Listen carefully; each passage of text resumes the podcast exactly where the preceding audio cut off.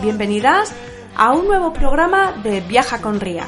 Somos Oyarcha y Marco. Algunos ya nos conoceréis porque, bueno, llevamos el programa también de esta misma casa en Radio Viajera, Los Viajes de Nautilus. Hoy nos sentamos ante estos micrófonos para contaros cuatro visitas a menos de dos horas de Londres. Os hablaremos de hermosos jardines, monumentos megalíticos, pueblos con encanto y alguna ciudad imperdible. ¿Te animas?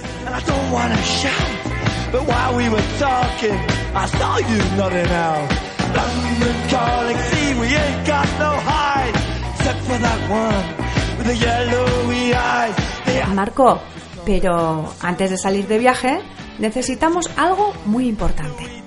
Dinerito. Sí, y en eso Ría nos lo pone muy fácil, porque en 48 horas podemos tener nuestras libras en casa o en una de sus oficinas. ¿Y dónde tienen oficinas? En Madrid, Barcelona, Valencia, Palma de Mallorca y Torremolinos. Y además ofrece el mejor cambio online. Y ahora que vamos con la cartera llena, nos vamos de ruta.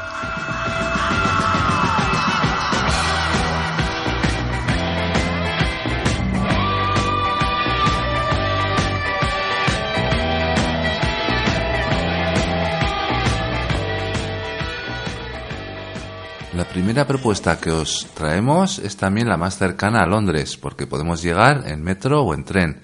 Os hablamos de los Kew Gardens. Estos son uno de los únicos jardines botánicos del mundo declarados Patrimonio de la Humanidad por su colección de plantas vivas y especímenes conservados.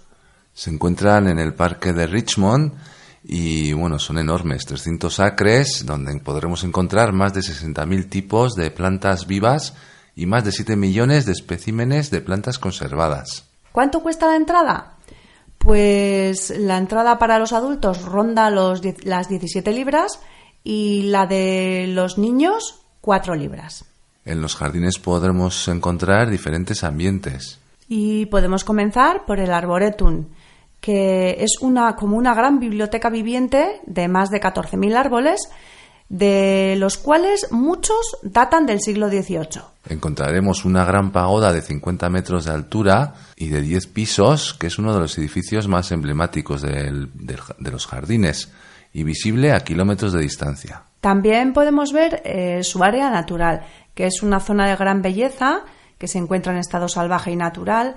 Lo que podemos hacer allí es dar un bonito paseo por el bosque, también disfrutar de la zona de juegos infantiles o ver la Queen Charlotte's Cottage, que es una cabaña con techo de paja del siglo XVIII y fue refugio privado de la reina Carlota. En los jardines encontramos un buen número de invernaderos de estilo victoriano, enormes, preciosos, y de entre ellos destaca el Palm House, un invernadero con clima de selva tropical, y bueno, en su interior podemos encontrar una colección asombrosa de plantas tropicales de algunos de los entornos más amenazados de la Tierra. Y por último, decir que uno de los recuerdos más bonitos que me llevé de Kew Gardens fue poder ver la gran colección de rododendros que tiene en flor. Y es que si pasáis por allí entre abril y mayo, os coincidirá con la floración. Estos son solo algunos de los lugares que podréis visitar en este estupendo jardín botánico. La visita os llevará al menos un día en el cual nos dará tiempo de ver todo.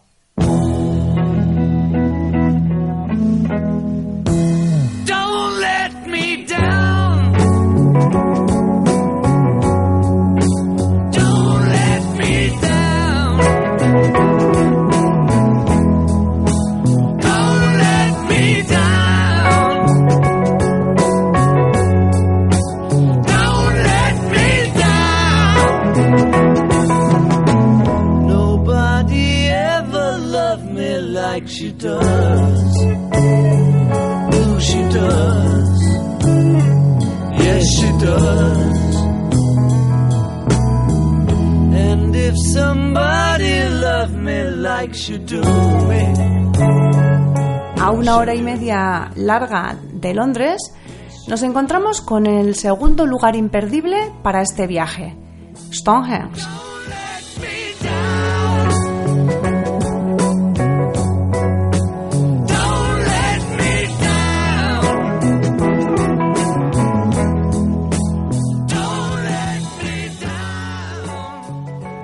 Stonehenge es el monumento prehistórico más famoso de Europa. Fue construido hace 4.500 años por un sofisticado pueblo prehistórico, los britanos, un pueblo autóctono que vivía en pequeñas comunidades eh, y vivían de la ganadería y el cultivo de cereales. Tenían unas creencias religiosas en las que la Tierra, los astros y los fenómenos meteorológicos eran el centro del culto. Así, entre el 3000 y el siglo I antes de Cristo, Stonehenge fue un importante centro ceremonial y se sabe que la construcción del círculo tiene relación con la posición del Sol y los solsticios, pues está orientado de tal modo que en el amanecer del solsticio de verano y el atardecer del solsticio de invierno, el Sol se alinea con el eje central del círculo. Este monumento necesitó de un largo periodo de construcción. Para ello utilizaron dos tipos de piedra, piedras de sarsen y piedras azules. El método de transporte de las piedras que traían de una distancia de más de 240 kilómetros era mediante rodillos de madera, transporte fluvial y marítimo. Menudo trabajo. Para los más paganos, Stonehenge es un monumento que acerca a los orígenes de celebración y adoración de la naturaleza como antaño, como al principio de los tiempos. Así es, Stonehenge. Además de ser uno de los monumentos más conocidos de Inglaterra, también es uno de los más caros. Está protegido por el English Heritage, una fundación encargada de proteger el patrimonio cultural y arquitectónico de Inglaterra. Aquí convendría valorar, si vamos a visitar más monumentos protegidos por el English Heritage, el comprar con antelación el Oversea Pass. Sobre este pase podéis encontrar información en la página web del English Heritage. Y aviso navegantes, es un lugar muy concurrido, así que si no queréis tener aglomeraciones, lo mejor es realizar la visita por la tarde, a última hora hacia las 6 de la tarde.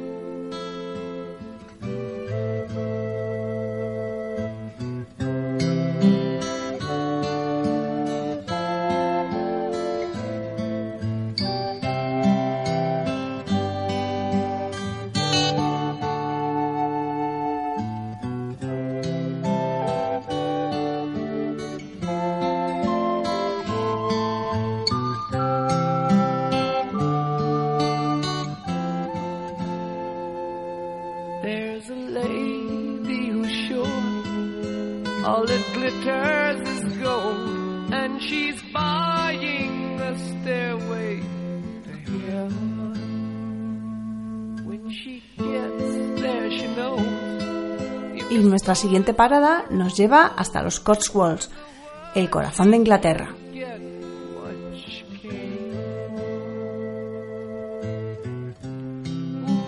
Los Cotswolds originalmente eran un gran macizo de piedra caliza que se extendía a lo largo de 80 kilómetros situándose desde Bath hacia el norte. Es el lugar ideal para criar ganado y en especial las ovejas. Por eso, durante la Edad Media, la riqueza obtenida del comercio de la lana se empleó en levantar majestuosas iglesias y opulentas casas. De estos terrenos procede también la característica piedra dorada, limestone, con la que se han construido los pueblos que se asientan en estos pintorescos parajes.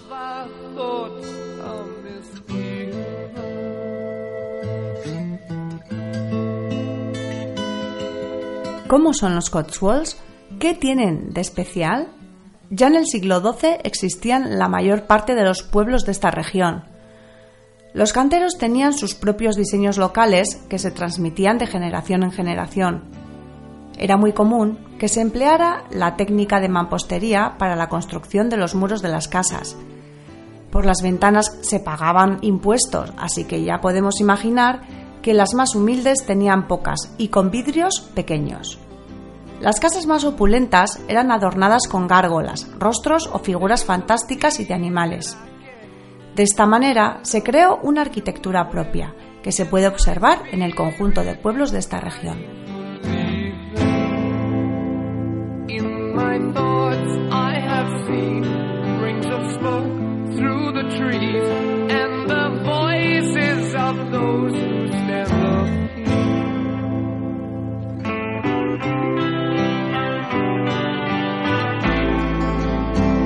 Hace 50 años fueron nombrados área de extraordinaria belleza natural, lo cual ha provocado que los Cotswolds, estos idílicos pueblos, sean visitados por millones de turistas al año y además sean el lugar preferido de ricos y famosos para comprar una casa y disfrutar de la campiña inglesa.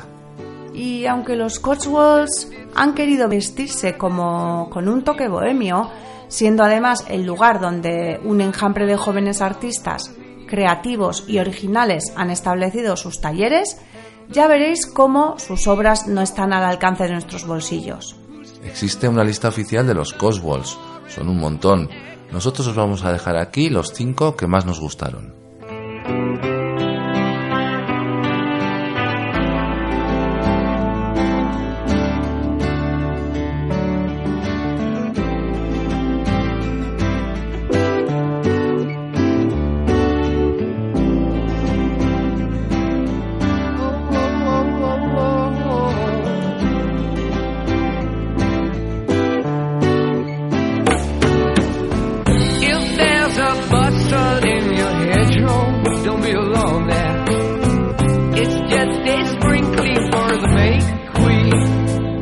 Comenzamos con Lacock, un encantador pueblo del siglo XIII que además ha sido escenario de películas en varias ocasiones, por ejemplo, de Harry Potter. Nos llamó la atención que los lugareños tenían a la entrada de sus casas puestos pues con mermeladas o con pasteles, pero ahí no había nadie vendiendo. La forma de pagar era introduciendo el dinero en el buzón de la entrada de la casa. Lo más visitado de Lacock es su abadía, que además de su importancia arquitectónica, también tiene una gran importancia histórica por haber sido el lugar donde se realizó por primera vez el negativo de fotografía. No os perdáis sus encantadores jardines para pasear.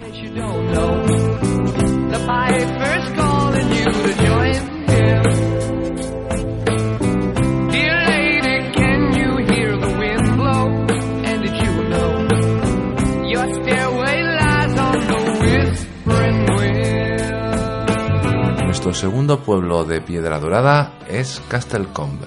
Se encuentra muy cerca de la pequeña ciudad de Chippenham y cuenta apenas con 300 habitantes. Muchos dicen de él que es uno de los pueblos más bonitos de Inglaterra, otros que es el número uno de los Cotswolds. Sea como fuere, nosotros lo que sí vamos a decir es que es una pequeña joya. Su monumento principal es The Market Cross, que es la pieza central del pueblo y data del siglo XIV, cuando se concedió el permiso de celebrar el mercado semanal por primera vez. También hay una casa muy curiosa, Archway Cottage o The Garrett House, construida sobre un arco y bajo la cual pasa la carretera. Aunque quizá la imagen más conocida de este pequeño pueblo sea la del puente que se encuentra llegando al final de la calle que atraviesa el propio pueblo. Pasearse por estas calles nos hace detenernos en el tiempo.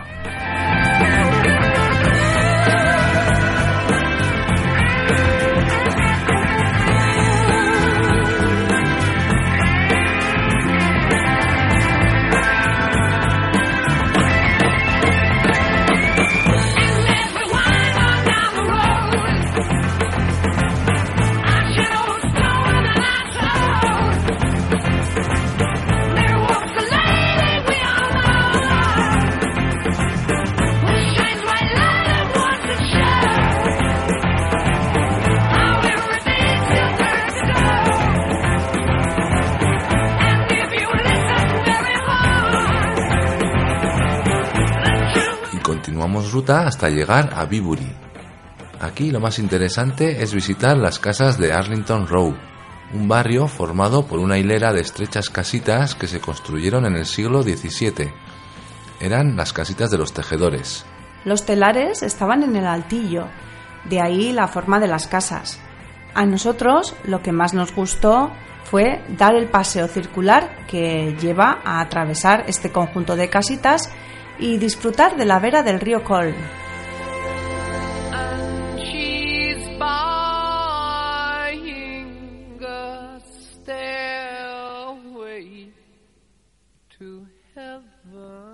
Nuestro cuarto pueblo que os vamos a recomendar en esta ruta por los Cotswolds, en este caso son dos pueblos, The Slaughters, Upper Slaughter y Lower Slaughter, dos aldeas unidas por la corriente del río Ay y quizás las más fotografiadas de los Cotswolds. Han sido objeto de anuncios y filmaciones de cine en numerosas ocasiones, seguramente y en nuestra opinión por ser los pueblos más idílicos y bucólicos de toda la zona. Nos paseamos arriba y abajo preguntándonos qué hacíamos en aquellas pequeñas aldeas que apenas han cambiado en siglos. Lo cierto es que allí se puede disfrutar del silencio y la meditación como en ningún otro lugar. Lower tiene un atractivo paseo por el borde del río donde sacamos preciosas fotos de un día de lluvia, su misteriosa iglesia St. Mary y un molino de agua con una gran chimenea de ladrillo rojo que contrasta sobremanera con el paisaje. Y el último pueblo que os vamos a recomendar es Barton on the Water, quizá el pueblo más visitado de la región.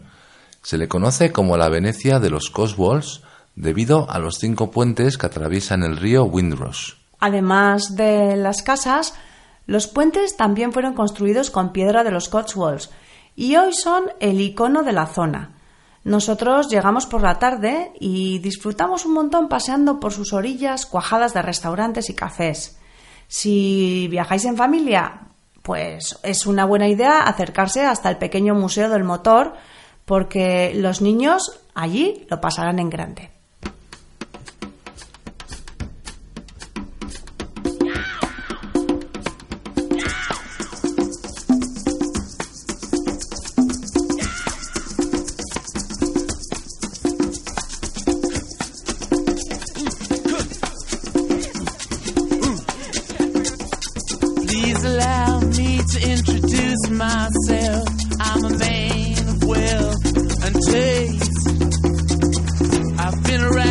For a long, long year. Stole many a man's soul of faith. I was around when Jesus Christ had his moment of doubt and pain.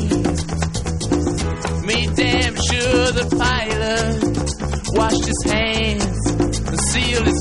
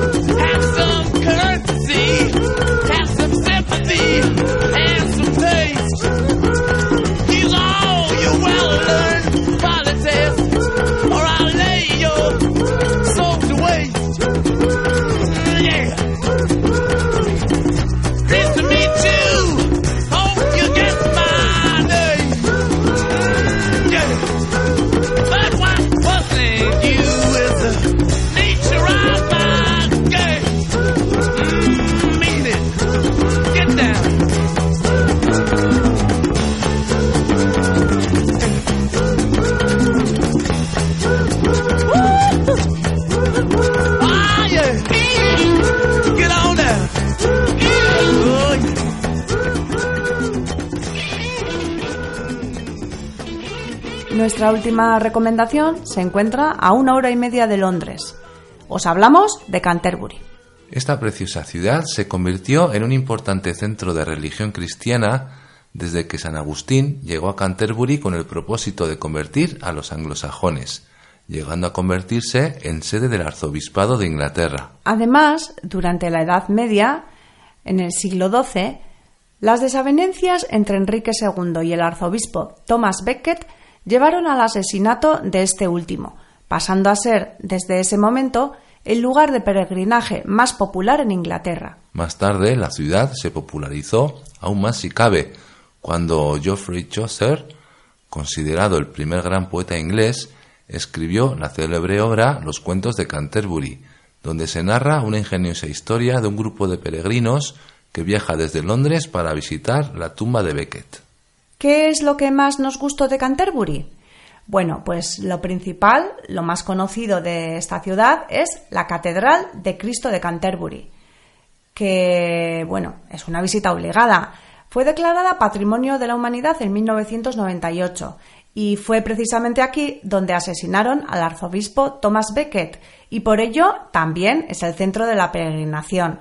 Si vais en familia, lo mejor es comprar un pase familiar y bueno, y aun y con todo, tenemos que decir que la entrada es cara. Es obligado a atravesar en un largo paseo la High Street Parade y St. Peter Street, observando algunos edificios con encanto como el Eastbridge Hospital, que fue fundado para dar acomodación a los peregrinos que acudían a visitar la tumba de Becket. Una buena idea es pasear por la orilla del río y disfrutar de unos momentos de relax en Westgate Gardens o quizá, si vais en familia, de algunos momentos de juego con vuestros hijos. Después, caminando por encima de las murallas, en Denjon Gardens, podemos subir a la colina para obtener unas preciosas vistas de 360 grados sobre Canterbury, un broche perfecto para poner el punto y final a esta visita a la ciudad. Como veis, no hay que hacer demasiados kilómetros desde Londres para disfrutar de algunos de los lugares más bellos de Inglaterra. Sí, porque en menos de dos horas ya veis que hemos visitado desde unos magníficos jardines hasta una preciosa ciudad, pasando por un enigmático monumento megalítico y unos pueblos con mucho encanto. Y hasta aquí este programa de Viaja con Ría, en el que hemos participado con mucho gusto. Ya sabéis que podéis escucharnos también en nuestro programa Los viajes de Nautilus, en Radio Viajera. Por cierto, que no os hemos comentado nada, algunos ya, lo, algunos ya lo sabréis, pero los nuestros son viajes en furgoneta. Y bueno, pues ¿dónde están todos esos viajes? También los podéis consultar en nuestro blog www.furgovidayak.eus. Y sin más, nos despedimos. Que sigáis viajando en libertad.